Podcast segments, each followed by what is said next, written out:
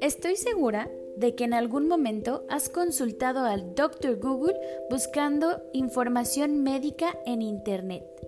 Sin embargo, buscar información tratándose de tu salud puede llegar a convertirse en todo un reto, no solo por la cantidad de información de la que podemos disponer, sino por las diferentes fuentes desconocidas de las que proviene y la cantidad de errores diagnósticos que pudieran cometerse. Hola, yo soy la doctora Mariana Ayala y quiero darte la bienvenida a este primer episodio de Píldoras para Llevar, un podcast para ti en el cual explicaré temas médicos en una forma amigable y con un lenguaje para todo público. Así que sin más rollo, ¿qué les parece si comenzamos? Retomando un poco lo anterior en este capítulo, hablaremos sobre la cibercondria.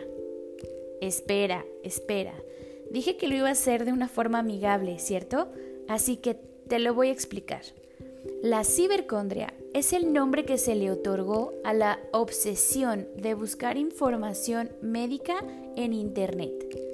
Y es que no está del todo mal querer saber por qué sientes algo, que quizá no sentías antes. Es tu cuerpo y tienes todo el derecho de saber qué sucede, qué soluciones hay y qué alternativas tienes. Y ya estarás pensando entonces, si busqué en internet remedios caseros para aliviar la migraña, ¿será que tengo cibercondria? Probablemente no, a menos de que esa búsqueda haya provocado estrés, ansiedad y pensamientos obsesivos, que no hayan dejado efectos positivos en tu vida y que te resulten difícil de calmar. Cada vez es más frecuente que la gente consulte a Dr. Google sobre alguna enfermedad. Y el problema no es que lo busquen, el problema es que en el transcurso pueden acertar o no, porque no son profesionales de la salud.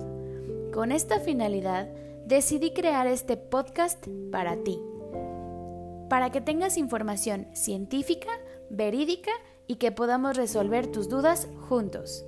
Así que nos vemos en el siguiente episodio. Envíame por favor todos tus comentarios a doctora.mariana.ayala.gmail.com o bien puedes encontrarme en Instagram y Facebook como doctora Mariana Ayala y escríbeme el tema del que te gustaría que platiquemos en este tu espacio.